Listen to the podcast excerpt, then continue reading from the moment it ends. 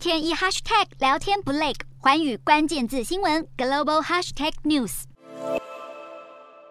确诊康复后，可别以为真的拿到无敌星星。日前出现两名四十多岁男性解隔后突然昏迷死亡，医界怀疑他们可能就是成人 Miss A 案例。虽然指挥中心说目前还未接到任何通报，但星光医院也传出出现疑似首例个案。这位三十多岁重症案例虽然才刚发病两周内，但身体已经出现症状，被怀疑可能有 Miss A。医师说观察期要拉长到十周以上，因为相较儿童 Miss C，成人 Miss A 很难判定。美国 CDC 也制定判别 Miss A 的标准，只要有。心脏、皮肤或是黏膜出现变化，加上出现休克、肠胃不适等症状，共有三个以上器官就可以判定。而台中荣总研究报告发现，成人 Miss A 出现心肌炎和心功能障碍比率比儿童 Miss C 多出一倍，血栓更比儿童多出五倍。黄健贤医师也估算，台湾大约每两百万人确诊才会出现二到三例的 Miss A。不过国内外相关案例研究都不够多，如果确诊康复后出现症状，还是得尽速就医，免得错过治疗时机。